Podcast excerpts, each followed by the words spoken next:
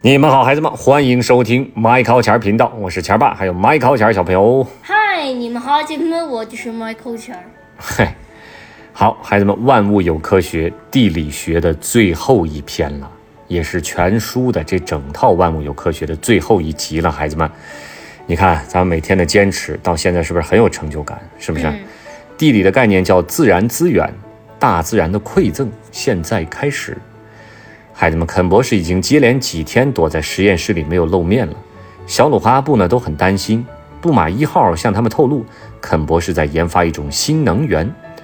原来几天前啊，肯博士观看了一部灾难片，地球上的能源全都消耗殆尽，人类呢面临空前的危机，没有电灯，没有燃气做饭，没有空调，也没有汽车。哎呀，这太可怕了！看过电影之后呢，肯博士开始为地球上的资源担心了起来。咱们的地球呢，原本是一颗资源很丰富的星球，不但拥有空气、水、土地、森林、草原，还有各种矿藏和能源。什么是矿藏？埋在地下的那些，是不是啊？嗯，各种元素、金属元素啊、稀有元素啊，还有石油这些。这些资源呢，不仅保证了咱们人类的生存，还为咱们的生活带来了各种便利，对吧？嗯，所以说呢，在自然中产生的能够被人类加以利用的资源，就称为什么？自然自然资源。自然资源嘛，我知道，石油就是一种自然资源。小鲁和阿布刚刚上过科学课，老师曾在课上讲过，石油啊是古代海洋或者是湖泊中的生物经过漫长的演化而形成的，是大自然的产物。嗯，听到“石油”这俩字儿呢，实验室的大门突然打开了，肯博士从里面冲了出来。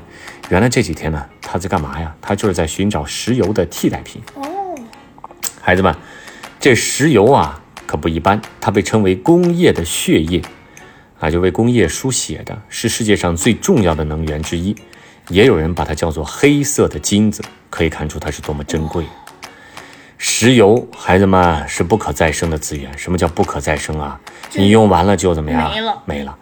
它们的形成周期至少要以百万年来计算。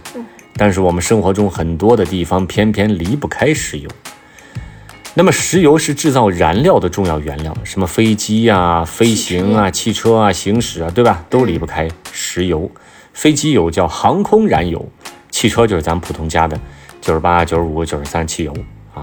人们在生活中使用的各种塑料制品也其实都是石油产品。石油还经常被用来制作润滑剂，如果没有石油啊，各种机械的运转就会出现问题了，你知道吧？嗯，那么石油的用途这么广泛，但是它可不是取之不竭、用之不完的。地球上的石油资源其实十分有限，而且分布的很不均匀。目前可以开发利用的石油主要集中在中东地区。随着工业的迅速发展呢，石油的消耗速度远远超过了它的形成周期，所以为了能够避免出现能源危机，人们在不断的寻找可以替代石油的新能源。嗯，孩子们，像石油这样的化石燃料啊，还有各种金属啊、非金属的矿物，需要经过极其漫长的地质年代才能形成，因此人们称它们为不可再生资源。嗯，肯博士啊，已经忙碌了几个昼夜，可依然没有新发现。要寻找新能源是一件容易的事儿吗？哪那么容易啊？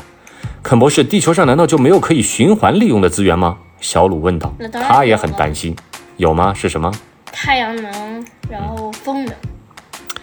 肯博士想了想，回答：“当然有啦，地球上有不少理想的自然资源，只是人们还在探索怎样才能将它们合理的利用。比如风吧，风是一种随处可见的自然现象，对吧？到处都刮风，但是它能够被人们利用之后，哎，就能变成自然资源。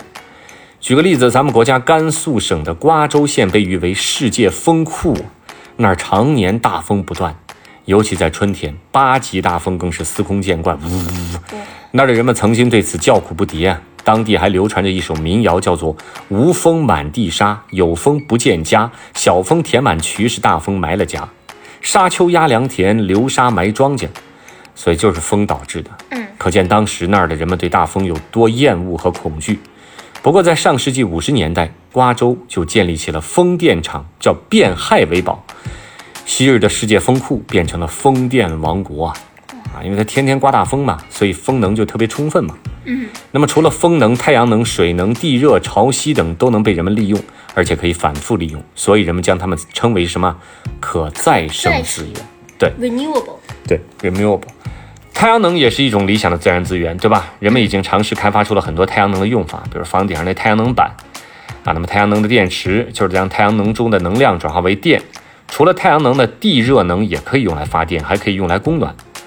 原来地球上有这么多可以重复利用的资源啊！小鲁和阿布都松了口气。不过肯博士严肃地说：“不要以为可再生资源也是取之不竭、用之不尽的啊！它们的确在短时间内可以再生和更新，但是如果不合理保护再生资源，也很可能变成不可再生资源。”嗯，还有这种事儿啊！小鲁和阿布吃惊地瞪大了眼睛。没错，森林就曾经被人们当作可以不断获取的可再生资源。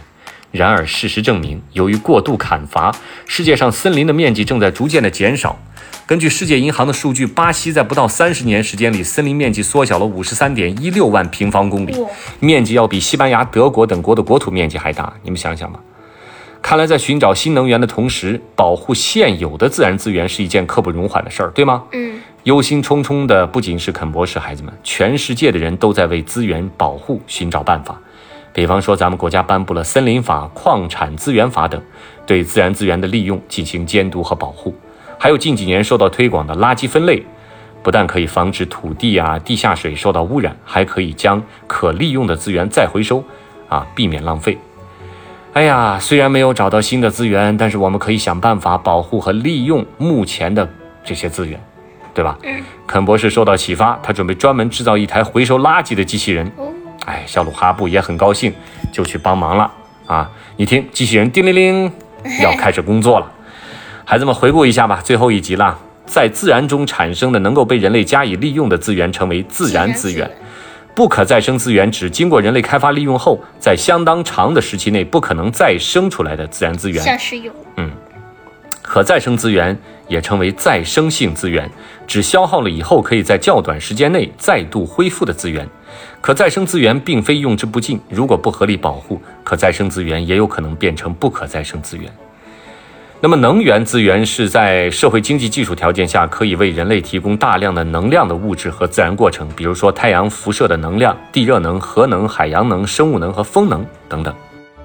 哎，希望咱们都能保护好咱们的自然资源和地球吧。啊，呃，行了，孩子们，今天呢，万物有科学，咱们就全讲完了，从物理一直讲到地理，啊，从太空讲到什么呀？身体，嗯，也讲了化学，是不是？嗯。那么还是那句话，希望你们呢，我这叫抛砖引玉吧，希望你们都能做那块玉啊，能通过这些简单的小故事，寻找到你们的兴趣点，能够不断的再去挖掘和学习，这样呢，带你们进入千变万化、五颜六色的科学世界，好吗？